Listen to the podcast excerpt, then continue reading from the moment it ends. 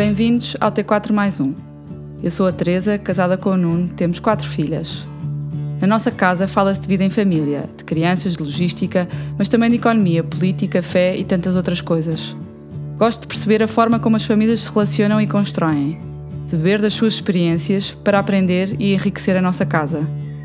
Neste podcast, vamos então conversar com algumas famílias sobre as suas dinâmicas e também ouvir especialistas que nos podem ajudar nesta caminhada. Convidamos a juntarem-se a nós, porque nesta casa de família cabe sempre mais um.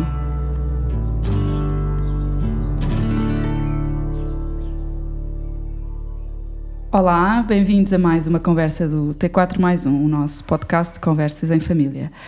Hoje converso em casa da Maria e do Miguel Sepúlveda para falar de acolhimento. A Maria e o Miguel e os seus três filhos já foram família de acolhimento para três bebés. Dois destes já foram adotados e a terceira bebê está atualmente em sua casa.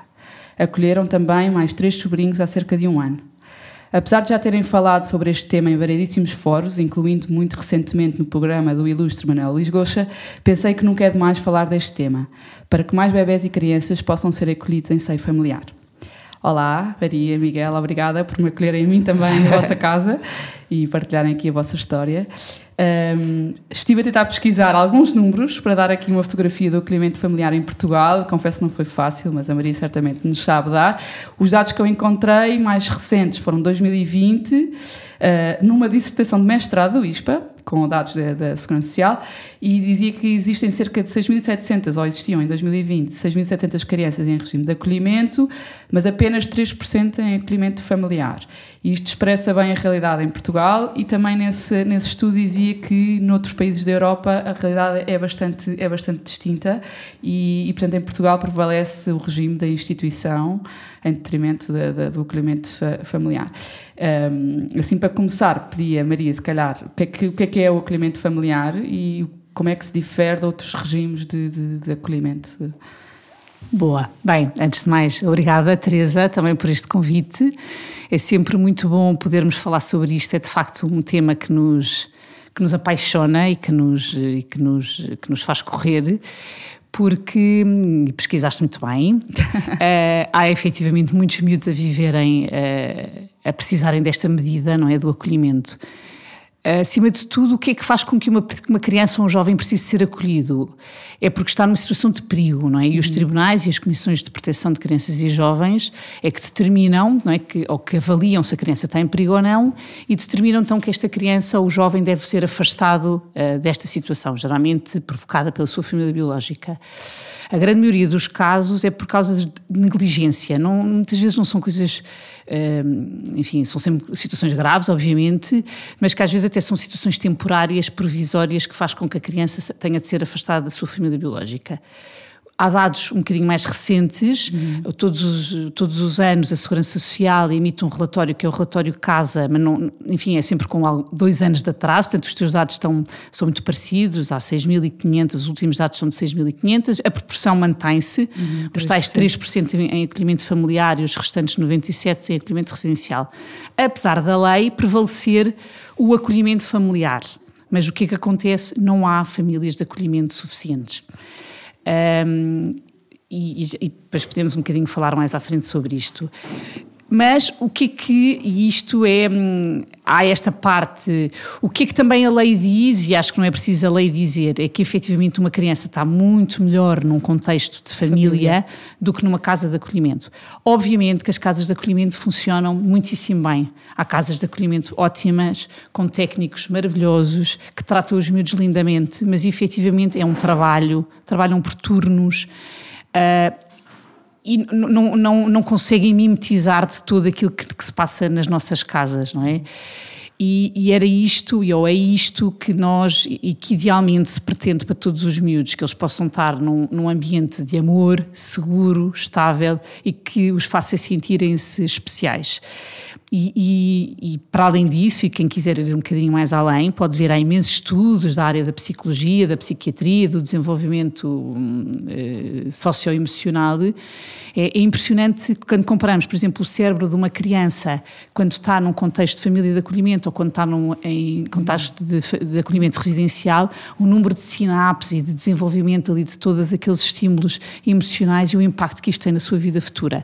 Miúdos, até e principalmente nos dois primeiros anos de vida, uhum. o viver num contexto de família estável, o impacto eh, espetacular que isto tem depois no, toda, no desenvolvimento, na forma como se vai ligar, como se vai conseguir, conseguir confiar, na confiança que ele tem nele próprio, nos outros, e isto é, é, é, é, é científico, não é? Não é só assim uma coisa que nós achamos que é bom ou que. E, portanto, mesmo que, e nós acolhemos, nós acolhemos bebés muito pequeninos, é, é a experiência da nossa família, e isto é uma, é uma coisa que, que, pelo menos a mim, uh, me, me, me, me, dá imenso alento. Mesmo que, um, mesmo que estes bebés nunca ninguém lhes fale deles, nunca lhes fale a eles sobre nós, uhum.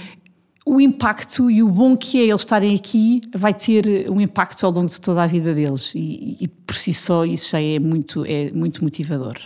E se calhar agora para o Miguel, como é que começou esta vossa jornada uh, aqui a serem família de acolhimento?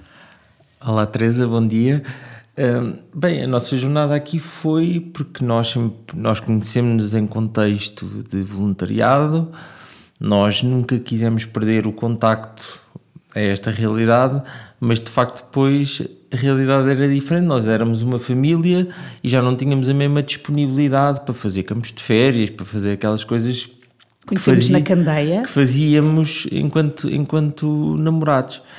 E começámos à procura de soluções de como é que nós, eh, enquanto família, enquanto casal e depois enquanto pais, eh, conseguimos continuar a ajudar os outros e através da Candeia e através do, dos Amigos para a, a Vida. é um, é, um, campus, campus é, um, é uma instituição que existe há mais de 30 anos, que anima crianças e jovens ao longo de todo o ano crianças que estão em casas de acolhimento e, e, que vai ao longo de todo o ano fazendo atividades com elas e que depois tipicamente culmina uh, com um grande campo de férias uh, no verão. No verão. E, e, pronto, nós, quando começaram a nascer os nossos filhos, uh, deixámos de ter a disponibilidade para fazer esses campos de férias e acompanhar tanto durante o ano mas queríamos continuar, queríamos, ou seja, nós sabíamos que era por aí, ou seja, com os outros que nós queríamos ser solução, e fomos à procura de soluções de, que pudessem enquadrar-se no nosso contexto de família. E primeiro a Maria, depois também através da Candeia e através destes amigos para a vida, conhecemos esta realidade. E foi assim, ou seja, fomos a, um bocadinho à descoberta e, e acho que descobrimos e, logo. Os amigos para a vida é o quê? Pronto, hum, nós começámos a namorar, conhecemos-nos na Candeia, como se toda a, nossa família, bem, a nossa, sim, a nossa família há dois e depois com os nossos filhos, cresceu, uh, uh, cresceu em Candeia, não é? E esta realidade do acolhimento, a partir do momento, ou pelo menos se, quando eu senti que a partir do momento em que conheci a Candeia, nunca mais deixei de ser Candeia, porque o facto de existirem tantos miúdos nas casas de acolhimento com, que não tiveram a sorte que, eu, que nós tivemos, os dois também, um, de ter uma família, alguém que nos adora e que faz tudo por nós, isto mexia aqui imenso comigo. E eu sempre, todos os miúdos que eu sabia que precisavam de alguma ajuda, eu queria trazer para a nossa casa e o Miguel sempre a pôr-me algum grau de racionalidade e de responsabilidade, e ainda bem, porque efetivamente isto é preciso ir com, com bastante cabeça para, para abraçar estes miúdos, porque vêm com histórias de vida às vezes muito complicadas e é preciso ter, ter, muito, ter muita responsabilidade nestes compromissos que assumimos com eles. A Candeia já existe há mais de 30 anos, como disse o Miguel, mas em 2015 a Candeia criou este projeto dos Amigos para a Vida, que pretende encontrar famílias voluntárias que sejam rede de apoio a estes miúdos que vivem em casas de acolhimento. Uhum. Ou seja, miúdos que estão acolhidos, que têm os seus projetos de vida, que podem, podem ser de adoção, a grande maioria de, de reintegração familiar, ou seja, a lei privilegia sempre aquela criança ou aquele jovem voltarem à sua família biológica. biológica e só nos casos muito graves, ou de negligência, ou de abandono, ou de, de, de maus tratos graves, é que se afasta a criança da sua família biológica e, nesses casos, é que, por exemplo, se pondera a adoção, porque a adoção pressupõe um corte com a família biológica. Uhum. Por isso é que há muito poucas crianças adotáveis. E há muitas famílias a quererem adotar. Isso é uma característica da lei portuguesa. Da lei portuguesa. Que privilegia essa ligação Sim. com a família Sim. biológica, porque noutros países. Noutros Não é países é, assim. mais fácil o corte, são menos permissivos, não é? Naquilo que se permite à família biológica e, e, de facto é mais fácil. Por isso é que em Portugal e a nossa experiência, os dois, as duas crianças que nós acolhemos anteriormente, a família de ambas estava há sete anos à espera para adotar. Há sete anos à espera de um filho, é assim uma coisa. Quando há imensos miúdos, de facto, efetivamente, a precisarem de uma família. E aqui o desafio que eu lanço é eh, a todos que nos estão a ouvir, é que para além da adoção, há outras medidas, há outras formas de apoiar, como a família de acolhimento, mas há outras medidas, como o apadrinhamento civil, o ser família amiga no projeto dos Amigos para a Vida. Pronto, voltando aos Amigos para a Vida. Portanto, a Candeia, eh, ao longo de 30 anos, trabalha com várias casas de acolhimento e este projeto dos Amigos para a Vida o que faz é as casas de acolhimento sinalizam-nos, identificam-nos as crianças que não têm família biológica ou que não têm apoio, que não têm ninguém que os vá buscar ao fim de semana, nas férias, no Natal, etc. Sinalizam-nos as crianças, têm, podem ter idades entre neste 7 anos e os 18 anos, temos muitos miúdos mais crescidos, adolescentes, e nós, enquanto projeto, procuramos famílias que possam ser rede de suporte. E o que é que é ser de rede de suporte a estes meus? É, é, é, às vezes são coisas simples, mas é a simplicidade do fazê-los sentirem-se especiais, ir buscá-los ao fim de semana, passar um, ir ao cinema, ao sábado à tarde, e às vezes estas relações, pretende-se que a relação seja para a vida, uhum. amigos para a vida, às vezes estas relações começam de forma pontual, mas que depois se vão intensificando e, e se criam mesmo laços, e temos casos em que as crianças acabam mesmo por ir viver com, com as, as famílias, famílias nunca perdendo a sua ligação muitas vezes à família biológica, que é, um, é, é o melhor, é, é que é, é, o ideal, não é? Que os miúdos não têm que, não têm que cortar com o seu passado, não é? E, obviamente que sempre articulado com a Casa de Acolhimento, sempre com conhecimento do Tribunal e em alguns casos já culminou com esta medida do apadrinhamento civil, que eu não sei também se se conhecem, que é, é uma medida que está prevista na lei, que os padrinhos civis, inspirados nos padrinhos católicos, uhum. os padrinhos civis são os responsáveis legais por aquele miúdo até à sua maioridade, mas há aqui um compromisso de não de se comprometerem a manter a relação com a família biológica, a aceitar o passado destes miúdos, a aceitá-los como eles são, com toda a sua história. E, e isso e, acontece mais tipicamente em, em miúdos mais velhos, não é? Acontece em miúdos, tipicamente Sim. em miúdos mais velhos. Em comparação com, aqui, com o acolhimento familiar, que, que é mais. Pronto, o acolhimento. Então, então para, só para, para, organizar aqui as ideias. Portanto, uma criança, o tribunal determina que ela tem que ser afastada da sua família biológica. E das duas, uma, ou vai para uma família de acolhimento, que é aquilo que nós somos, ou vai para uma casa de acolhimento. Uhum. Uma vez na casa de acolhimento, e também na família de acolhimento, a partir do momento em que é retirada da sua família biológica, o tribunal tem que decidir o que é que vai ser o futuro daquele miúdo. E isso deve acontecer o mais rapidamente possível para aquela criança não estar muito tempo quer na família de acolhimento, quer, quer na, instituição. Uhum. Isto quer dizer o quê? Que nós, quando acolhemos uma criança, não fazemos ideia quanto tempo é que ela vai ficar connosco. O acolhimento familiar é privilegiado para miúdos mais pequenos, porque, como eu dizia há um bocadinho, sabe-se que o impacto é maior nos miúdos mais pequeninos. Quanto mais cedo ou, ou seja, nos miúdos mais pequeninos, este ambiente familiar, tranquilo, tem um impacto maior e pode dar mais frutos para o futuro daquelas crianças. Portanto, o acolhimento familiar é privilegiado em crianças até aos 6 anos. Ok? Portanto, naqueles que não têm a sorte de ter uma família, não há famílias disponíveis, neste momento, a Santa, quem gera as famílias de acolhimento em Lisboa é a Santa Casa da Misericórdia de Lisboa, no resto do país é a Segurança Social. Ok? A Santa Casa tem feito um trabalho muito grande desde 2019 para arranjar mais famílias de acolhimento, infelizmente do resto do país. Bem, no Norte há um projeto que é os Mundos de Vida, que também, já há muitos anos, que também trabalha muito bem as famílias de acolhimento, mas infelizmente no resto do país não... Não, não, a resposta Mas a maior necessidade também há de estar em Lisboa e Porto, ou não? É, é verdade. O grande, por, por, por, uma questão de. Há mais densidade populacional, é verdade, e nos ambientes urbanos eu acho que também provavelmente propicia isso, não é? Famílias com mais dificuldades, com mais fragilidades. Tipicamente os, os meios rurais têm mais apoio, é mais familiar, há uma estrutura familiar maior.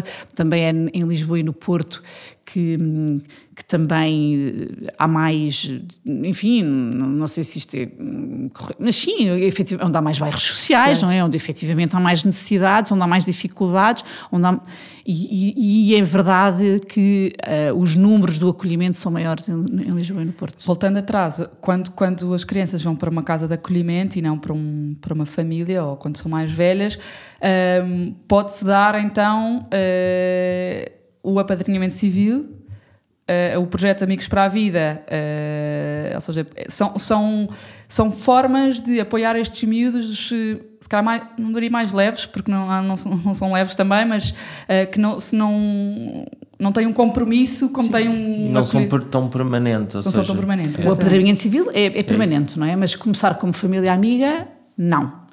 Ou seja, o, o, a responsabilidade não tem nada a ver, não Porque é? não estão a viver, não estão a viver uh, na casa com as famílias, exatamente. Nem um nem outro, nem amigos para a vida, nem apadrinhamento não, o apadrinhamento civil. civil vai viver. Ou seja, o apadrinhamento civil é semelhante à adoção, uhum. mas não perde a ligação com a família biológica. Certo. Okay? E é uma medida definitiva, determinada pelo tribunal. Certo. Ok? Só que. Acompanha ao, ao longo da vida, certo. Há por ano são apadrinhadas três crianças em Portugal. É, muito, é uma medida muito pouco aplicada porque não há padrinhos civis. A maior parte das pessoas não sabe eh, que, isto, que esta medida existe, ninguém se propõe a ela. E o que é que acontece? E por isso é que eu liguei aos amigos para a vida. O que é que acontece muitas vezes? E, e é. Os, os padrinhos civis muitas vezes acontecem no seguimento de uma relação que a criança já tem com aquela família. E muitas vezes advém deste dos Sim, amigos para a vida, vida, e destas famílias amigas que nós conseguimos encontrar aqui através dos amigos para a vida. O ser, o ser amigo para a vida, o ser família amiga de uma criança, obviamente que a criança não vem viver connosco, não vem viver com a família, vive na casa de acolhimento e a família, o que, o que, o que nós pedimos às famílias é que disponibilidade é que vocês têm? E as famílias e aqui é muito importante esta honestidade, e, e, mas também muita responsabilidade depois a partir do momento em que assumem o compromisso. E às vezes eh, o ser família amiga pode ser só, imaginemos que nós temos famílias em que a, a, a, um dos membros é professor de matemática, é dar explicações de matemática, é dar apoio no estudo, ou ir levar uhum. à natação, ou ir levar ao judo, ou seja, é Há vários graus de, de, compromisso. De compromisso, ok? E o que é que é importante é que a disponibilidade da família vá de encontro à necessidade de uma criança. É? O nosso foco é sempre ir de encontro à necessidade daquela criança. E como há muitas crianças a precisarem de muito apoio, todas as ajudas de todas as famílias são muitíssimo bem-vindas. E é isso, no projeto. Nós começámos como amigos, amigos, eh, a família amiga, de vários miúdos que foram precisando, e agora voltando mais uma vez atrás, partir, em 2015 a Candeia cria este projeto, e na altura foi criado por três pessoas que, que nós conhecemos bem, que são nossas amigas, e, e, logo desde então nós fomos dando apoio pontual a vários miúdos que foram precisando. Nas férias, no Natal, imaginemos, no Natal havia uma miúda que ia ficar sozinha numa casa de acolhimento e nós trazíamos connosco, nas férias fomos trazendo miúdas para passar férias connosco, enfim, fomos dando assim vários apoios pontuais, a miúdos com quem muitos deles nós não perdemos a ligação, mas nós queríamos ir um bocadinho mais, não é? Queríamos um bocadinho mais Sim, além. isto também é relevante porque faz a ponte também depois para como é que a nossa família uh, encarou este projeto do acolhimento, porque uma das nossas preocupações era como é que os nossos filhos iriam reagir ao acolhimento. Mas o que é facto é que com, com estes miúdos que nós fomos trazendo nas férias, no Natal, etc., eles próprios já estavam um bocadinho habituados à entrada de crianças na nossa casa, relacionarem-se, depois um dia elas irem à vida delas e, portanto, nós, se calhar, enquanto pais, dramatizamos mais do que, do que efetivamente a realidade depois nos mostrou, porque os nossos filhos estavam muito à vontade com a entrada e saída. Olha, esta é a Bruna, esta é não sei quê, e, e eles quase mais à vontade do que nós nesta dinâmica de. As crianças são mais puras, não é? Exato. Também fazem menos questões. Quer dizer, questões fazem, não é? Mas... Sim, sim, mas nós sempre simplificámos muito. Acho que há aqui uma coisa que nós sempre fizemos, que é nós não entramos em pormenores, nós simplificamos é, há uma pessoa que precisa, há uma criança, neste caso miúdos, há uma criança ou um jovem que precisa de nós. Se nós podemos ajudar, abrimos as portas da nossa casa. E sempre foi com esta simplicidade que eles foram entrando, que eles foram saindo e também como nós começámos a ser família de acolhimento.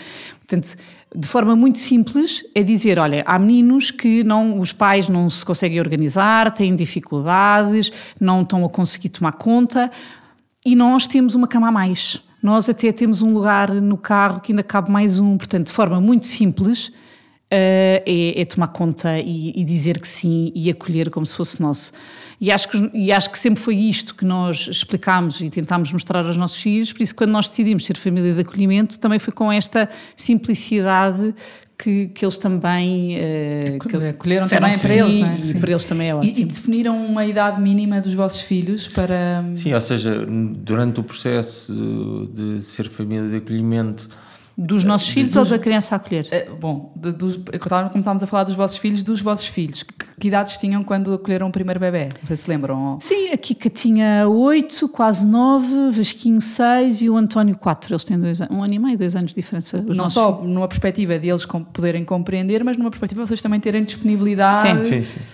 Um, mas pronto, se eles já tinham, já tinham quatro, uh, se calhar não, não, não se pôs esta questão de terem um bebê pequenino em casa e terem que esperar algum tempo. Não, uma, uma das ter... preocupações que nós tivemos, e isso foi sempre claro para nós, foi nós tínhamos uma hierarquia definida já dentro dos nossos filhos e nós sabíamos que os bebés que viessem, e neste caso escolhemos bebés precisamente porque não queríamos que a criança que viesse de alguma forma pusesse em causa essa harmonia que já existia uhum, uhum. e portanto não só nós tivemos a sorte nós adoramos bebés mas também com a preocupação de uma coisa era clara para nós ou seja nós já somos uma família nós já temos a nossa harmonia e também não queremos uh, hipotecar isso ou de alguma forma pôr em causa isso e portanto uh, definimos desde logo que seria bebê porque não ia fazer sombra a nenhum a dos nossos filhos uhum. Eh, e portanto foi uma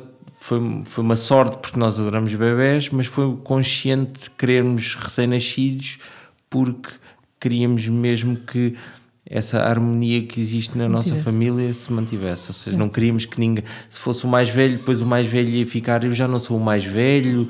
Uh, se fosse o mais novo, uh, se fosse ali no meio, por exemplo, uh, o filho do meio ia perder ali a coisa de ser apaparicado pela, pela. Ou seja, nós queríamos alguém, um, um miúdo que no não. Fundo, como se fosse continuidade é, é da vossa família isso, também. Exatamente. Que, e, e, que idades tinham, ou que meses talvez, tinham os, os, os bebés. Que acolhemos. Que acolheram, sim. Ou seja, o primeiro tinha dois meses, o, o segundo recém-nascido, recém fomos buscar, fomos buscar a, maternidade, maternidade. Tinha três semanas. E a Helena também. A Helena, Helena que nos está a fazer companhia que nos agora. está a fazer companhia agora. Fomos buscar lá a maternidade com 10 dias. 10 dias, bem, incrível. Um, e voltando aqui um bocadinho à base, como é que há alguma curiosidade sobre o processo? Como é que é o processo? Uh, fizeram alguma preparação prévia? Uh, o que é que é preciso para ser família de acolhimento? Então, quem, quem faz essa gestão, essa seleção, é a Santa Casa da Misericórdia de Lisboa, em Lisboa, Lisboa. Não é? no resto do país é a Segurança Social, mas eu não conheço esse processo, mas assumo que seja semelhante. Uh, o primeiro passo é contactar a Santa Casa e dizer: Olha, eu gostava de saber mais sobre o que é, que é ser família de acolhimento. E de X em X tempo, elas têm, a Santa Casa tem umas sessões de esclarecimento, em que a primeira sessão estão várias famílias e basicamente eles explicam qual, o que é, que é ser família de acolhimento, qual é que é a diferença entre ser família de acolhimento, a adoção, o apadrinhamento civil, e acho que são estas três medidas que falam, sim. E também falam sobre os benefícios. Hoje em dia, o Estado eh, ajuda as famílias de acolhimento. Uhum, Já posso falar disso no, no, no fim. Este é o primeiro passo. Indo a esta primeira sessão de esclarecimento, um, pode-se tirar dúvidas e, e eles uh, pedem ali um, um, período de discernimento, não é? Para a pessoa pensar bem se é, se é por aí que quer ir. E se quiser dar o passo seguinte, pedem-nos uma série de documentos. O, o registro criminal, um atestado médico, há lá um formulário para nós preenchermos sobre as nossas motivações, falar um bocadinho sobre a nossa família, etc. E tal. E este é o, esse é o passo que, que, que então, que nós, em que nós dizemos, oficializa. A, oficializa a nossa vontade então de querer avançar no processo. Com a entrega destes documentos todos, é-nos atribuída uma equipa de uma assistente social e de uma psicóloga, que no nosso caso tem sido, até hoje, As é a mesma equipa e uhum. com quem nós temos mesmo uma relação muito próxima e de quem gostamos imenso. Um, a partir daí, o, entretanto, o processo de seleção mudou um bocadinho, mas a lógica é a mesma. É um processo uh, moroso, exigente. exigente. que implica muita disponibilidade por parte do casal. E, e porquê? Porque temos de estar sempre os dois presentes nas várias reuniões. São reuniões que demoram uma, duas horas, às vezes algumas mais. E no fundo, no nosso caso demorou seis meses, demorou seis meses a sermos avaliados. Bem, no, no, nosso caso foi em pleno Covid, que fizemos quase tudo via Zoom. Ah, mas a portanto, isto, apesar delas, e eu isso tenho que, portanto, apesar das nossas técnicas terem imensa disponibilidade, flexibilidade, elas também têm imenso trabalho e alguns constrangimentos de horário, e, e, portanto, e era conciliar isto também com o trabalho do Miguel, com o meu trabalho, não é? E com os miúdos, porque isto tudo se passava em casa e com os miúdos às vezes... Portanto, Sempre em horário laboral. Sempre pois. em horário laboral. Se bem que elas têm flexibilidade e disponibilidade para fazer ao fim da tarde e outras coisas, mas sim, mas implicava muita organização de todas as partes. E nestes seis meses, o que é que, o que, é, que é, o que, é, que é avaliado? A nossa motivação, uh, o nosso perfil psicológico. Eu lembro-me que no fim, quando elas leram o, o, nosso relatório psicológico, não sei se é assim que se chama, eu chorei babi ranho, que elas sabiam tudo sobre mim. Mas tudo, desde a minha história de quando nós nascemos, da universidade, os namorados, os traumas, os dramas, os, não é? os desgostos que nós Sim, tivemos. Este processo envolve não só falarmos de nós, mas da rede, das redes de suporte que uhum. nós temos à nossa volta, desde os amigos, à família. Uh, Ou trabalho, seja, não tudo. é 100% focado em nós, é mesmo, isto é muito abrangente, ou seja, e colocam-nos questões e se tiverem ir para fora, quem é a primeira pessoa que vocês ligam para ajudar, a segunda, a terceira, ou seja, aqui eles estudam mesmo também as nossas redes de suporte e, e, estudam ao pormenor, porque eles também vão à casa dessa primeira linha, das pessoas, vão falar com essas pessoas da primeira pois, linha. Eu tinha essa pergunta também para vos fazer, que era se tinham envolvido a família alargada. Uh, que sim, muitas sim. vezes é, é rede de suporte para os nossos próprios filhos, portanto, imagino. E nos para... nossos casos, por exemplo, os pais da Maria vivem em Coimbra, uh, eu, eu não tenho mãe e, e o meu pai, pronto, ajuda no que pode, mas para ficar com um bebê, bebê ainda, não, ainda não, é, não é suporte. Portanto, no nosso caso até falaram mais até com, com amigos. Amigos. Porque são de facto a nossa rede de suporte e foram à casa deles falar com eles. Há uma, foram... Nós temos que identificar uma família ou alguém que é o nosso backup. Uhum. E nós identificámos um casal de amigos, na altura até pensámos, olha, se nós tivéssemos mais um filho, quem é que escolhíamos para padrinhos? E foi assim que nós uh, identificámos este, estes nossos amigos e, e, pronto. Mas é um bocadinho como o Miguel está a dizer, tivemos que entregar cartas de recomendação, identificar pessoas, portanto, toda essa, não, essa a rede, a parte psicológica, a parte médica, não é? Portanto, a questão do atestado do Iam atestado preparados médico. para esse processo, tinham consciência que era assim? Eu confesso que não, não, achar, não sabia nem, nem, nem nunca imaginei que fosse tão profundo. Faz-me sentido que seja um processo exigente, até pela responsabilidade que isto acarreta, não é? Mas nunca, pense, nunca pensei que fosse tão profundo. Uhum. Ou seja, isto é mesmo muito profundo e, e esmiuça ali muitos temas eh, ao pormenor.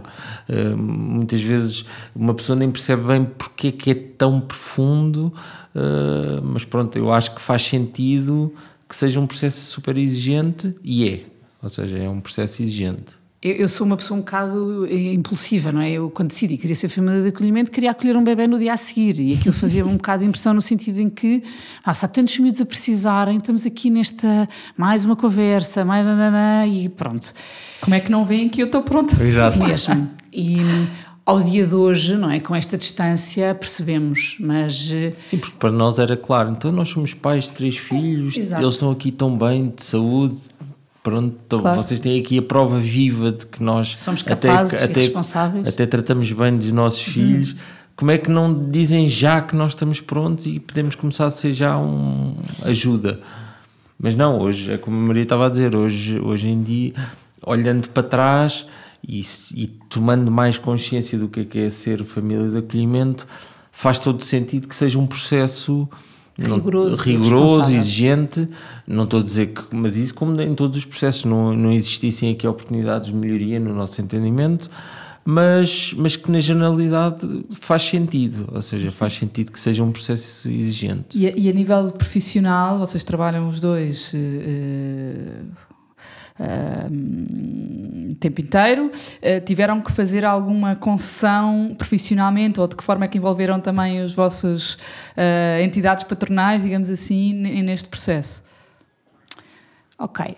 Uh, Ou encaram isso só como mais um filho e, pronto, é, é Não, não, não. Eu, no meu caso, não sei no caso do Miguel, por acaso, que isto, eu, no meu, eu sou uma mais coração na boca. Toda a gente sabe que lá no meu trabalho que eu ia ser família de acolhimento e assim, a partir do momento em que, até porque há aqui uma, uma questão que é nós disponibilizámos a ser família de acolhimento de emergência. A partir do momento em que nós dizemos que estamos disponíveis, há, há, há, acolhimentos que são mais ou menos planeados. Imagina uma família que está a ser acompanhada, uma criança que poderá estar numa situação de perigo e mais ou menos se prevê que em breve ela poderá ser retirada. E depois há crianças, há situações emergentes, que até têm sido os casos que nós temos acolhido, que são crianças que são abandonadas na maternidade e de forma urgente precisa-se de encontrar uma família para elas irem. Portanto, a partir do momento em que nós nos disponibilizamos para ser família de acolhimento destas situações de emergência, chamemos-lhe assim, é bom que a nossa entidade patronal saiba, porque de um dia para o outro nós. Eh, e isto pega com aquilo que eu não disse na, naquela, na questão que estávamos a falar anteriormente. Em, 2009, em 2019 a lei mudou e há uma série de apoios para as famílias de acolhimento. Uhum. Então, que é bom e pode servir aqui também de, de, de ajuda, de desbloqueio, desbloqueio para algumas, que temos direito à licença de maternidade como se, igual aos nossos filhos biológicos, caso uhum. acolhamos crianças até um ano. Certo. Ok? E eu, neste momento, estou de licença de maternidade aqui desta, da bebê que, que nós temos aqui a, a, viver connosco estas crianças podem entrar no nosso agregado familiar, ou seja, os mesmos benefícios fiscais, fiscais. como se fosse um filho biológico. Uh, apoio... E para, e uma coisa muitíssimo boa que dão uh, os miúdos, quando estão nas casas de acolhimento, as casas de acolhimento recebem um apoio e aqui uh, esse apoio trans, é transferido para, para as famílias. famílias. O, o, valor do apoio varia com a idade da criança, se tem algum problema de saúde, enfim, alguma necessidade especial, mas podemos garantir, e está na lei, que os valores são, são, são públicos, é, muito, é mais do que suficiente para cuidar de um bebê, para ele ir para uma creche e... Portanto, também dá, há todo esse suporte eh, se quisermos pôr o bebê na creche, também nos dão esse suporte à procura. De... Ou seja, a questão económica, as medidas que estão em vigor, e eu, nós garantimos e asseguramos que funcionam bem e que pagam a tempo e a horas e são super preocupados com isso, uh, fazem com que o constrangimento económico não seja um motivo para não acolher. Uhum entidade patronal. Portanto, sabendo disto, é muito importante que a nossa entidade patronal saiba que nós a qualquer momento podemos ter de nos ausentar ou trabalhar menos, e isto depois depende um bocadinho da forma como nós. A forma como eu geri foi, eu sempre falei com os meus patrões sobre esta minha uh, vontade, motivação, motivação, vontade e missão enquanto família, e, e o que eu sempre ou sempre, o que sempre transmitia é que iria tentar que afetasse o menos possível as minhas responsabilidades. E, e este equilíbrio eu sempre tentei assegurar eh, sabendo que a prioridade nestes momentos é obviamente a criança que eu acolho, mas quer dizer, eu não me. Eh, há sempre ali um período de transição, num dia para o outro não desapareço, não é? Obviamente que de casa às vezes tento dar eh, ajuda em algum processo, enfim. No caso do Miguel, julgo que também tem. Sim, ou seja, assim. todo Todos não tem este impacto da licença de maternidade. Não tem, mas por exemplo, eu, eu também posso, tal como o pai, tirar, tirar a licença a seguir à licença da, da, da, mãe. Os primeiros dias não, sabemos Sim. agora. Aqueles primeiros dias que o pai pode tirar, eh, Sim. não sei quantos Sim, dias. Esses não, mas pode tirar aquela licença alargada, ou Sim, seja, mesmo, é isso, exato. Uh, mas não por isso, ou seja, uh, mais porque, por exemplo, no nosso caso e também com a vinda dos nossos sobrinhos, uh, a logística de facto ia ser bastante diferente, ou seja, nós íamos passar de 3 para 7. Eh, e portanto, aí senti. Eu antes, só com os bebés de acolhimento, não senti muita necessidade de partilhar, devolver. ou seja, devolver. Sempre disse que queria, que ia ser, que ia acontecer, mas eu tinha muito consciente de que isso não ia impactar muito a minha vida profissional e, portanto, também reservava ali a dar-me as informações suficientes. Uhum, uhum. Uh, neste, neste passo em que agora de facto somos sete, aí senti somos que somos nove. Vocês dois, sim. Uh, uh, aí senti necessidade de falar porque aí senti que a nossa vida ia mudar um bocadinho mais. Não, não, não digo isto de uma forma negativa, mas, ou seja, logisticamente isto exige mais dos dois e, portanto, aí senti e disse aos meus chefes: olha, passa-se isto, passa-se aquilo, e sempre passando a mensagem de que isto era muito importante para mim, portanto, eles também para não, não abrir a porta a que eles de alguma forma tentassem, porque eu, eu sempre lhes disse: isto é a minha prioridade, a minha família.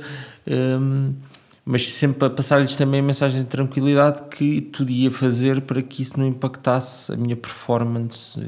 Pronto, e acho que as pessoas eh, passámos ali por um período em que eles ficam assim meio expectantes, deixa lá ver o que é que este vai fazer, mas depois também mostrei que, que a coisa ia correndo bem e portanto agora vivemos nessa ah, até, o meu, até os meus chefes dizem agora mais um, agora ou seja, já é uma realidade uh, no banco de que eu sou família de acolhimento e já vivem todos eles, desde o CEO, já toda a gente sabe que eu sou família de acolhimento e, e tudo muito pacífico e tranquilo com isso. Uma pergunta que tinha mais, portanto, nestas crianças não se perde a ligação à família de origem, como é que é essa gestão, uh, ou, se calhar tiveram três experiências diferentes, certamente, uh, como, é que é essa, como é que é essa gestão? Pois, por acaso nós não temos essa experiência, porquê? Porque os nossos, as três crianças caso, foram claro, as três abandonadas e os pais nunca mais apareceram.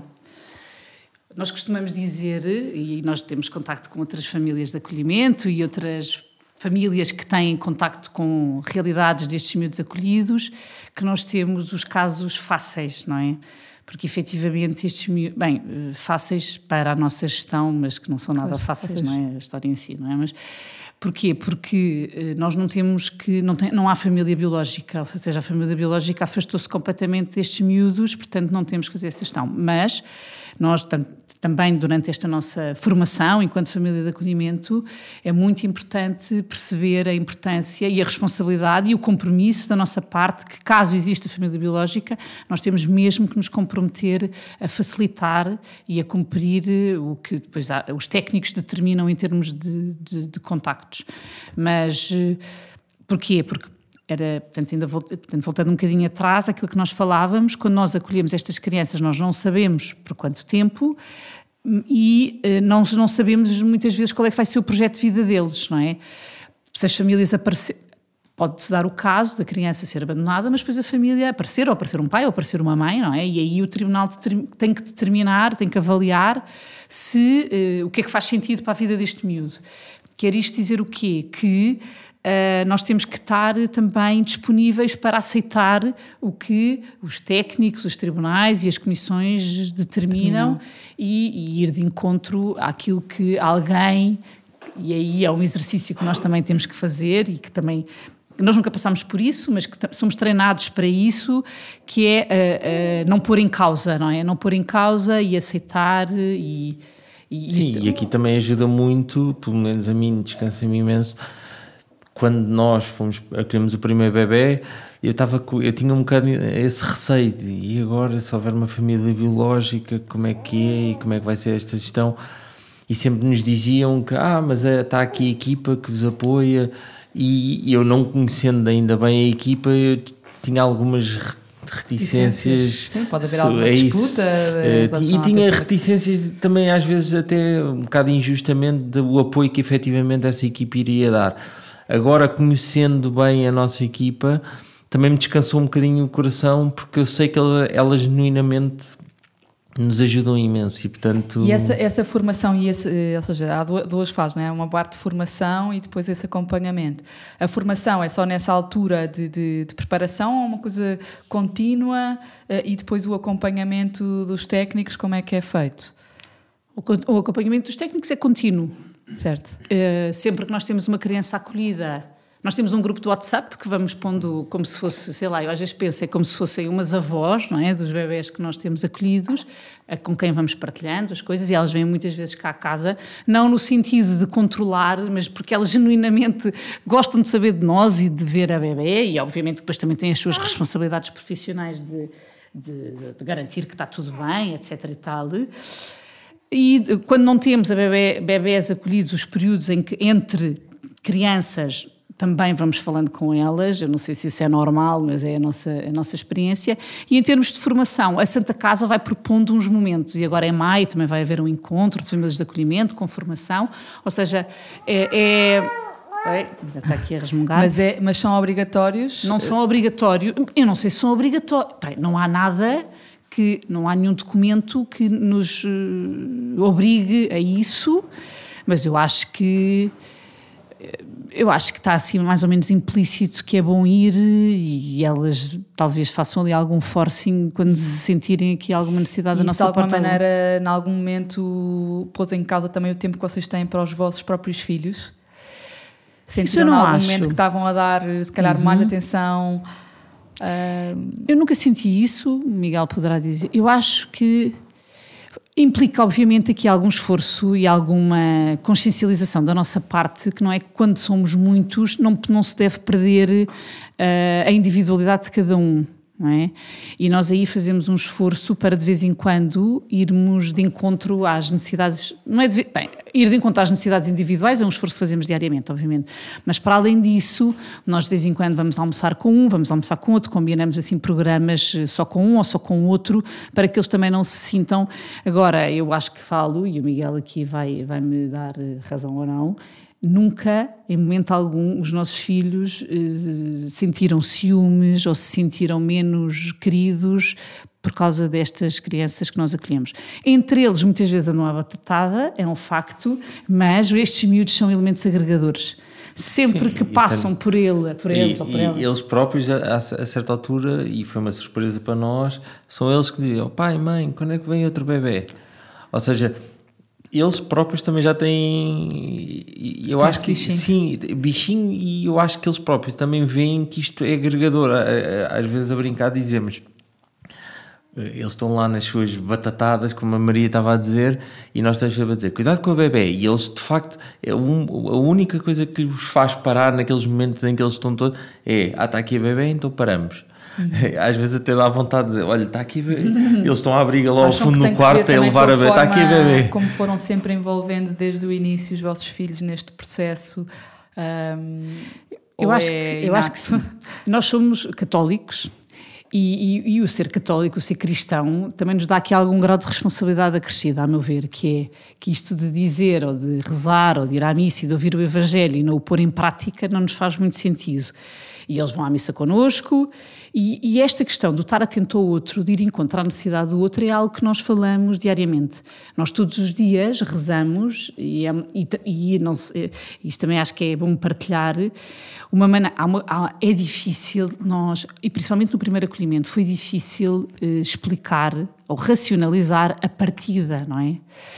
E então o que é que nós fizemos sempre? No sentido de, também de preparar os nossos corações para esse momento, nós todos os dias rezamos pelas famílias destes miúdos. Pela família, quer seja, não, nós não especificamos se é biológica, se é que vai adotar, mas que a família da futura. futura se organize e se rapidamente apareça, para que rapidamente este bebê possa ir para a família deles como nós temos a nossa, que bom que é este bebê poder ir. Se nós gostamos muito destes bebés, imaginem o quanto vai custar a mãe e o pai deles, é espetacular. E, hum, Sim, isto foi uma maneira de nós prepararmos os corações deles, mas também nós, adultos, uh, todos os dias fazermos, fazermos o exercício e de consciencializarmos que isto é a prazo. E portanto, todos os dias nós, em família, assumimos que isto é a prazo. Como é que foi a primeira partida? Uhum. É muito duro e é assim, emocionalmente é um período muito, muito exigente. Relembra-me quantos meses tinha o primeiro? Tinha saiu? sete meses quando foi, quando foi adotado. Mas eu, é, é, eu costumo dizer, e digo sempre isto, que é o amor mais esquizofrénico que eu já senti na minha vida, que é quanto mais eu gosto deles, mais quero que eles vão, mesmo. E é uma alegria, acima de tudo, é uma alegria imensa entregar estes miúdos aos pais deles. Obviamente que temos imensa saudade, que dá imensa ternura vê-los ir, mas a alegria de, de sentido de missão cumprida sobrepõe-se a tudo isto. E depois nós temos outra coisa, que é nós temos a sorte de mantermos a ligação com estes miúdos. As Acho famílias... que isso foi super importante, sobretudo no primeiro e sobretudo para os nossos filhos.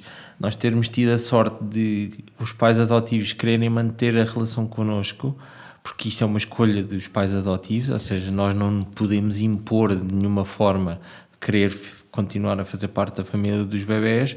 Nós tivemos a sorte que esses primeiros pais quiseram que nós continuássemos na vida deles.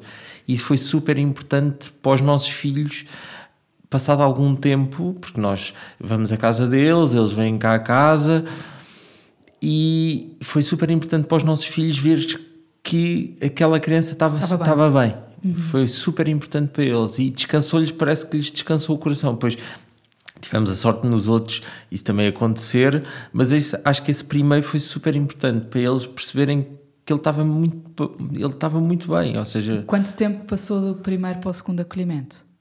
Demorou um bocadinho mais, porque entretanto o meu irmão mais velho morreu Uh, Deixa-me ver eu, eu, sou péssima com datas, mas qualquer coisa como mais ou menos um mês depois de, do primeiro bebê ter sido adotado, o meu irmão mais velho acaba por morrer de repente. E até na altura a Santa Casa da Misericórdia não, não soube logo e até nos propôs uma criança ser acolhida nesse período e nós tivemos que assumir com responsabilidade que não estávamos emocionalmente em condições de, de, de acolher essa, essa criança. E, mas, graças a Deus, foi para outra família de acolhimento, que foi ótimo. E, entanto, demorou, demorou cerca de seis meses entre prima, a primeira adoção e acolher o segundo bebê. Mesmo assim, uh, foi Sim. curto. Eu achei que iam dizer mais não, perante, não, não, perante todo, todo o contexto. Seis meses. E. Eu lembro-me que o primeiro bebê, quando uns dias antes de ir, os nossos filhos olhavam para nós e diziam: Mãe, mas eu gosto tanto deste, eu não quero outro. É mesmo este que eu gosto e porquê deixá-lo ir? Não, não compreendiam esta questão. E nós dizíamos: Bem, meninos, imaginem, nós gostamos imenso deste. Imaginem o que é gostar imensos, imenso, da mesma Sim. maneira de outros. E eu acho que eles hoje em dia percebem isto. E, e hoje em dia. Sim, olham para isto como um bocadinho de termos a sorte de podermos gostar imenso de imensos bebês. bebês. Foi-vos logo imediato quando, quando o primeiro foi para a adoção que queriam uma segunda experiência? Eu acho que sim. Sim. Sim. É algo que tem que terminar ao início, não? Não. não. Uh, no fim do primeiro dizem à Santa Casa se... Sim. sim. Ou seja, eles aí são, somos muitíssimo bem tratados mesmo um, e quer dizer, não, mas eu acho que para nós, eu não sei, não, há temas que nós nunca falámos assim muito mas ainda agora, portanto, o segundo bebê foi adotado em novembro do ano passado. E este ano, no início da quaresma, nós fazemos parte de uma equipa de casais e fomos desafiados a ser luz na vida dos outros. E eu estava-me a saber lindamente dormir a noite toda, estava aqui, não, não verbalizava muito, mas não estava assim com ainda grande uh, energia para assumir um novo acolhimento. Tinham passado três ou quatro meses desde que o, o bebê tinha sido adotado e eu vou, vamos jantar fora, eu e o Miguel. E, e, até à data tinha sido sempre eu a mais entusiasta, e bora, e a puxar pelo Miguel. O Miguel a alinhar, mas eu a, a, a puxar por ele. E quando vamos jantar fora, sentamos e estávamos os dois a jantar. E o Miguel olha para mim e diz: Maria, em relação ao nosso desafio da Quaresma, se calhar está na altura de acolhermos um novo bebê. E eu, Ixi, o Miguel, sério. e com isto, no dia a seguir, ligámos para a Santa Casa a dizer que estávamos disponíveis. E passado 24 horas havia uma bebê a precisar de nós. E três dias depois a bebê estava cá em casa. Por isso, eu não sei, eu tenho um bocado aquela ilusão de um dia fazer assim um grande encontro em nossa casa de todos os bebés, bebés. que passaram por nós e que são também um bocadinho nossos. E, e não sei se isso vai concretizar torna-se um, torna um vício? Eu acho que é. Não sei se vício será a palavra certa, eu acho que é, é uma missão. É? é uma missão que nós assumimos com imensa alegria. Ou seja, eu, isto não é de todo uma coisa pesada para nós, nós temos a sorte, eu, nós somos mesmo, mesmo, mesmo uns sortudos de, de viver isto de, com imensa alegria e com imensa harmonia e com o, o saldo é muitíssimo positivo. Por isso é que às vezes nós percebemos a curiosidade das outras pessoas, percebemos que as pessoas querem saber mais, mas às vezes é um bocado até hum, estranho eh, o impacto que a nossa história tem nos outros, porque isto para nós é tão natural, tão fluido, tão bom, tão leve, que eu não. Olha, experimentem, gente, não é? E, e, muita gente nos pergunta, e depois como é que vocês são capazes de, de essa separação? Uhum, há muita curiosidade mas, sobre a separação. Sobre... E, mas para nós isso também foi muito claro desde o início, ou seja, porque para nós a separação, a dor da separação é quando nós centramos a nossa atenção em nós. Uhum não é? é? Quando eu penso no momento da separação e me dizem, ah, é tão difícil, não, isso eu, isso eu estou a pensar em mim. E o objetivo desta missão não é pensar em mim, é pensar nas crianças, não é? E se nós pensarmos nas crianças e no bem que isto lhes fez, e nos bem, no bem que isto lhes fez, e, no, e na felicidade dos pais, e quer dizer, é, é é, se nós é tão fácil é tão fácil eh, nós percebermos que é só uma questão de perspectiva é pensarmos uhum. em nós ou pensarmos na, na criança e no, nos pais e portanto para nós esse obviamente e atenção isto custa e mas nós focamos mais na parte do bom, ou seja, do olhar para o outro. E, e conseguem ter essa clarividência agora que já vão no terceiro, Uh, ou, ou, no primeiro já, já conseguiam ver isso assim, não é? É como é, falávamos há bocado fora da, da gravação que uh, é como aos nossos filhos biológicos, o primeiro custa sempre mais, é a maior mudança, portanto tudo é novo. Uh, ao terceiro filho já passámos por aquela experiência algumas vezes e portanto há coisas que já relativizamos. Vocês conseguem ter essa, essa clarividência agora por já irem no terceiro e já vos é fácil lidar ou, ou nós, nós, enquanto família, somos uma família que tendencialmente, e até mais a Maria aqui a puxar por isso, de olhar para o copo meio cheio em vez de meio vazio e, portanto, muito focados na alegria que é entregar. E, e de facto, aquele momento do primeiro bebê, nós entregarmos àquela família e ver a felicidade daqueles pais foi uma coisa super marcante e, e é fácil uma pessoa focar-se nessa alegria. E portanto, se calhar um bocado inconscientemente, ou seja, nós não fizemos o exercício de agora o que é que vai ser mais. Não, ou seja, foi muito fácil ao termos uma alegria tão grande do outro lado, pelo menos para mim, desde esse momento, eu nunca mais me esqueço da imagem. Estávamos em Covid e os pais adotivos conheceram o bebê presume. E nós vermos, mesmo à distância, a alegria daqueles pais foi uma coisa incrível. E portanto, foi desde esse momento, que foi aquele momento em que oficialmente nós soubemos ele vai-se embora. Foi muito fácil para nós focarmos na alegria que nós vimos daqueles pais. Isso que estavam... também é trabalhado nessa formação inicial. Essa parte da separação é um ponto que que é. trabalham. Sim, não só trabalhamos na formação, como, trabalha, como, como lá, lá, está, o facto de termos sempre esta psicóloga e esta assistente social mesmo muito presentes, elas estão muito atentas a isso. isso E há outra coisa que é, eu acho que as situações não são comparáveis, a primeira, a primeira ida da segunda ida. Porquê? Porque, primeiro, o primeiro teve seis meses, o segundo teve um ano e dois meses. O primeiro foi adotado por um pai e por uma mãe, o segundo foi adotado só por uma mãe. Ou seja, são, são pessoas completamente diferentes umas das outras, assim como os bebés eram completamente diferentes uns dos outros, não é comparável. Ou seja, claro que sim, eu, não, eu já sei o que é que me espera, não é? Eu já sei como é que como é que vais reagir, se, se vais chorar. Se Exatamente, vais... já Sim. me sei gerir melhor, mas depois há imensas coisas que são completamente diferentes umas das Sim, outras. E a transição, atenção, o processo de transição Exato. não é num dia para o outro, ou uhum. seja, há um processo de transição, certo. ou seja, que, vai, que é ao longo do tempo, ou seja, no início uh, o bebê, uh, os pais adotivos vêm cá a casa uh, umas horas, depois vão-se embora depois vem mais tempo, passam o dia todo, depois vão-se embora. Depois, isto durante algum tempo, ou seja, depois vamos nós à casa deles, depois vai e passa uma hora sozinho sem nós. Depois, ou seja, isto é um processo. Claro.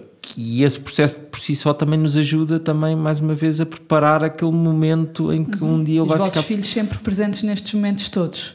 Sempre. Nestes, nestes, nestes, nestas semanas de transição, como o Miguel estava a falar, está mesmo previsto no horário, elas, portanto, as técnicas de, fazem mesmo umas equipas de adoção, fazem mesmo um plano de transição em que está previsto os momentos em que os nossos filhos vão, em que os nossos filhos conhecem os pais adotivos, em que os nossos filhos vão à casa da família adotiva. A primeira noite que o bebê passa em casa da família adotiva, nós vamos lá todos de manhã conhecer e ver que ele está bem. Ou seja, isso está mesmo muito bem pensado e está muito bem planeado. Uma vez mais, isso exige imensa disponibilidade, porque, ou seja. Uh, Durante essas duas semanas, uh, as nossas duas mais, experiências. Mais, mais, não é, é, foram 15 sim. dias? Ou seja, nós temos que ter disponibilidade para ir, para vir, para estar. Uh, mas nós temos, e, e, e, nos casos da adoção, as famílias adotivas podem ser de qualquer uh, zona do país. país. Pois não mas implica a família adotiva vir ter connosco, ou seja, e nesses casos, mas no nosso caso eram famílias aqui da zona de Lisboa. Uh, e, ou seja, tivemos sorte nesse aspecto, mas implica. Uh, são 15 dias em que temos de estar completamente dedicados, e aí a única, senão, Sim. e nós já falámos com as da Sim, ou seja, Santa é Casa, temos que tirar férias mesmo. Nós aí temos que tirar férias, ou seja, Sim, não há é um compromisso a todos os níveis, não é? Sim. Porque aí não há nenhuma baixa, nenhuma Sim, situação... Ao passo que os pais adotivos têm... Porque já metem já, a baixa, já metem de, a baixa de, maternidade. de maternidade nesse processo, nós não, nós aí temos que meter férias, temos que, lá está, ou, ou falar com, os nossos, com as nossas entidades empregadoras para de alguma forma conseguir conciliar. conseguir conciliar. E esse acompanhamento, essas técnicas continua a seguir ao bebê sair durante algum tempo? Uh, um acompanhamento se calhar mais psicológico ou corta a partir do momento em que o bebê vai embora? Não corta. Nós nunca precisámos assim, quer dizer, mas não, ela, posso, acho que nunca, nunca precisámos assim de nenhuma ajuda muito particular, mas elas estão sempre presentes. Eu, eu, nós, eu mesmo. Sim, Nós, vão, hoje em dia, as nossas técnicas são mesmo nossas amigas hoje em dia, que ligam-nos, estão preocupadas, eh, telefonam-nos a saber de nós. Obviamente, quando temos os bebés mais focados no bebê, uhum. mas nunca perdemos a ligação e elas estão mesmo uh, presentes, nunca se desligam de nós e sentimos-nos super bem acompanhados mesmo no, no a seguir. Na entrevista do, do, do Gosha, falaste que, que, acho que foi no primeiro bebê, que choraste muito quando ele se foi embora. Um, Escondias isto dos teus filhos? Não. Super não, transparente? Super transparente. Nós disse cá em casa somos de emoção fácil, não escondemos as nossas emoções e achamos que isso é muito bom. E eles hum. também, não é? Para eles também perceberem que é normal estar triste, é normal ter saudades e, e é natural, não é? Porque se nós nos entregamos e cuidamos deles como se fossem nossos, ah, como não ter saudade, como não sentir falta, não é? Sim, Mas... às vezes é passar um bocadinho. Ainda bem que choramos porque quer dizer que nos ligámos mesmo a ele, entregámos-nos mesmo a ele enquanto ele cá estava, não é? É, é, super Vocês, bom. Uh, há bocado estavas a dizer que uma das, uma das famílias que, que adotou o segundo filho era, era uma, uma, só uma mãe, mãe, não é? Portanto, é possível ser alguém solteiro que, que também é, é acolhimento que pode ter. Sim. A, pode acolher um bebê. Sim. Não precisa de ser um casal. Uh, isso também abre aqui muitas, muito mais possibilidades, não é? Porque ser só casais limitaria a disponibilidade. Qualquer modelo de família pode, pode acolher. Uhum, certo. Isso. Uh, e também mães solteiras podem só uh, adotar. adotar. Desde, claro. Tanto casais heterossexuais, homossexuais, mães solteiras, pais solteiros. Sim. Certo. Boa. Um, o que é que descobriram em vocês como família e como casal com esta experiência? O que é que, o que, é que ganharam? Eu falo por mim, não é? E o Miguel, espero que sinta o mesmo, que é eu, uh, o facto do Miguel estar alinhado comigo nesta missão é assim é uma, é maior, talvez, prova de amor que ele, que, ele, que ele nos deu, a nós, todos enquanto família.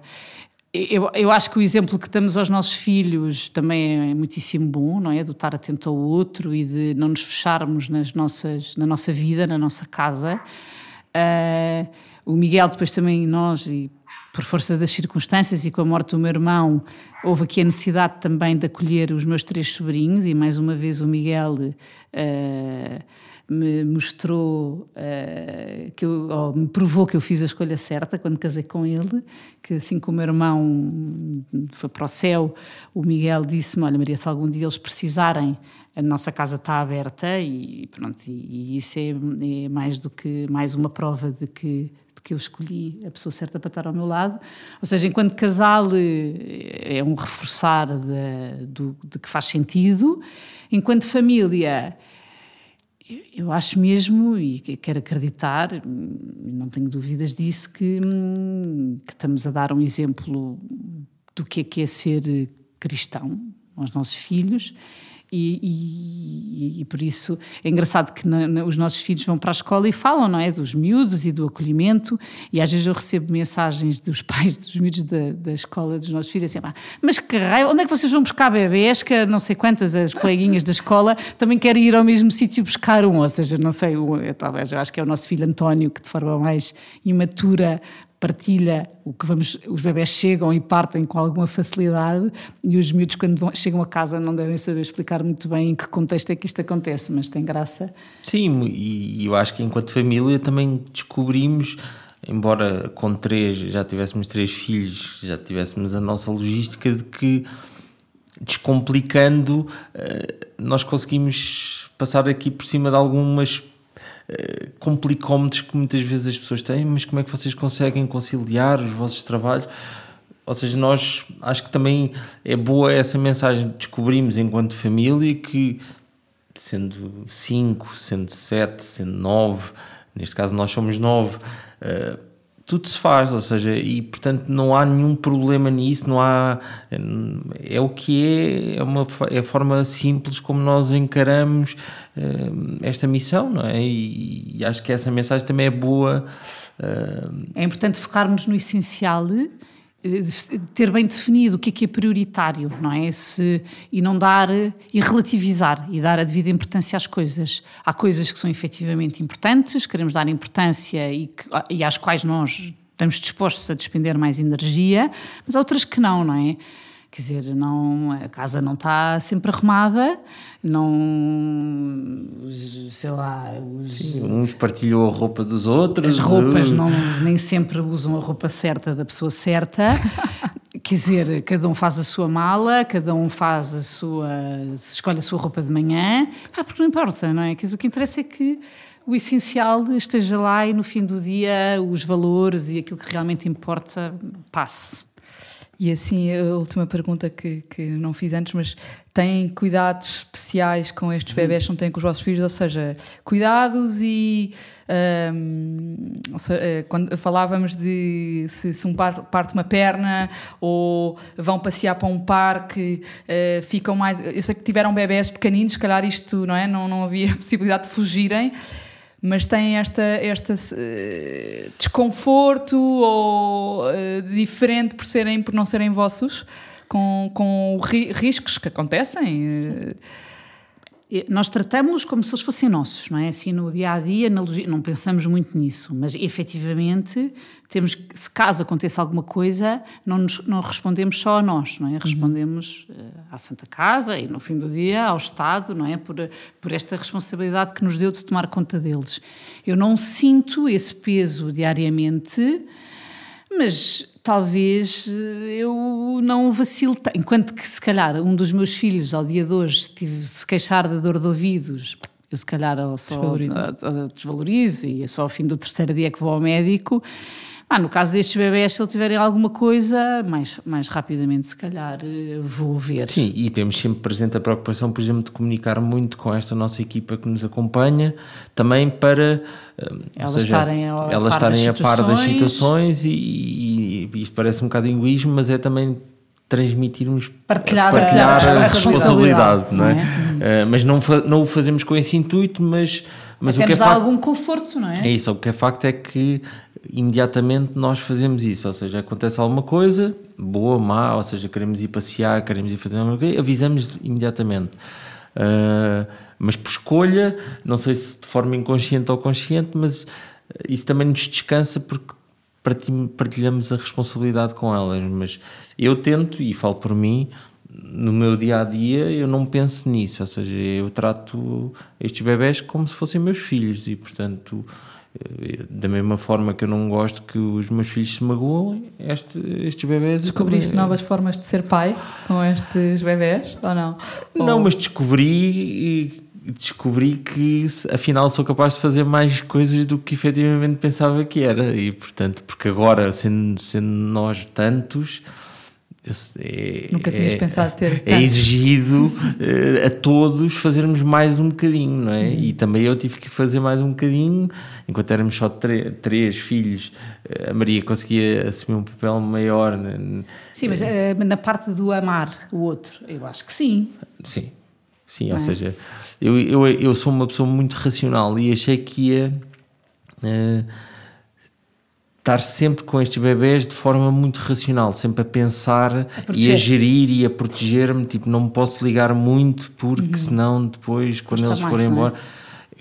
E isso nunca aconteceu, ou seja, vim a descobrir que estes bebés nos amolecem como nos amolece um filho, e portanto, uh, sim, ou seja, e, e, é engraçado ver que nós pensávamos, parece que o amor não tem limite, não é? Uma pessoa parece que isto, o coração e tem um nível de amor, pronto, eu já dei, já estou a dar a, a, o, máximo. o meu máximo e não, e aparece mais um e ainda há mais uma para dar e, e descobri isso, ou seja, descobri que isto parece que... Se multiplica, não é? É isso. Mesmo. Olhem, obrigada, já estamos aqui praticamente há uma hora. Uh, para não nos alongarmos mais, mais perguntas eu teria para vos fazer, uhum. porque deixamos para uma segunda. Uh, normalmente no fim peço duas uh, recomendações muito rápidas. Uma é um hábito que tenham em família que, que, gostem, que, que se faça mais família, pode ser uma coisa muito pequenina para uma coisa maior. E o segundo é um, uma recomendação de um sítio para visitar, um passeio em família, para fazer um programa.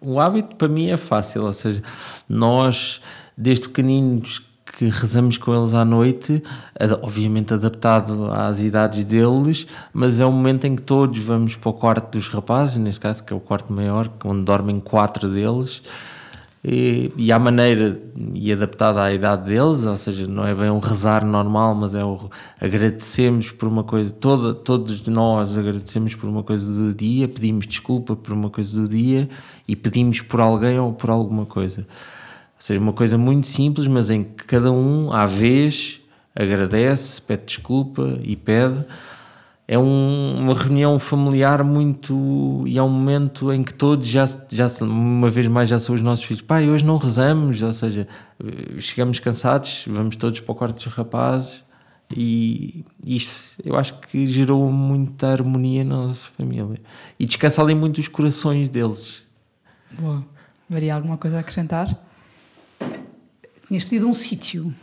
Há dois sítios. Um que é a casa dos meus pais, que todos adoram ir e onde todos nos sentimos muito, muito queridos e onde tenho a certeza que vai deixar muitas memórias aos, aos meus filhos, aos meus sobrinhos e estes miúdos que nós acolhemos. Mas assim, onde eu, onde, eu, onde eu acho que nós somos mais felizes todos é na praia. Uhum. A praia é assim um sítio onde há imensa liberdade, onde a, o mar é, é, a mim traz-me imensa paz e onde eu vejo imenso Deus, assim a natureza e os peixes e todo aquele ambiente que se passa ali. E acho que a praia é assim um ambiente que nos, que nos faz muito felizes. Sim, até porque foi na praia que nós fizemos a primeira viagem enquanto família de novo, não foi?